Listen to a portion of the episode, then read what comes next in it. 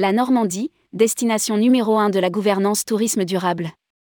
Premier prix des Green Destination Awards. Seule destination française lauréate des Green Destination Awards, la Fédération régionale des offices du tourisme de Normandie a gagné le premier prix de la catégorie gouvernance pour son ambitieux référentiel RSE. Rédigé par Juliette Pic le vendredi 10 mars 2023.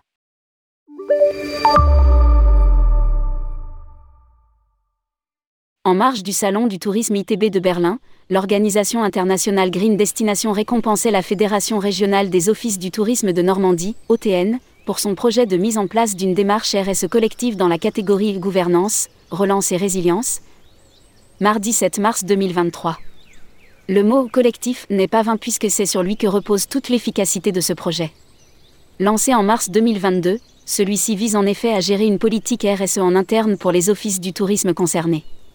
Neuf OT normands se sont prêtés au jeu et lancés dans la démarche auprès de l'OTN, Grand-Ville-Terre et Mer, Cœur de Nacre, Alençon, Bagnoles de l'Orne, Nouvelle-Normandie-Giverny, Le Havre-Étretat-Normandie, Fécamp, Dieppe-Normandie, Forges-les-Eaux. Nous sommes tous très contents, on espérait faire partie du top 100 des bonnes pratiques mondiales de tourisme durable, mais pas être aussi haut, surtout pour notre première participation. C'est réjoui Roman Moreau, chargé de mission qualité, tourisme durable et RSE de l'OTN. C'est une superbe reconnaissance pour un travail de co-création avec un groupe doté très engagé et très ambitieux. C'est aussi toute la Normandie qui est récompensée à travers ce prix, le CRT et la région aussi, il y a une dimension collective très importante dans cette récompense. A-t-elle ajouté, remerciant aussi l'AFDA, qui a financé le projet? Une superbe reconnaissance pour un travail de co-création. Imaginé et testé avec neuf offices, le référentiel RSE s'est ensuite développé. Il est désormais accessible en accompagnement individuel et aussi pour les structures qui suivent le partenariat avec ADNT Tourisme et l'ADFA.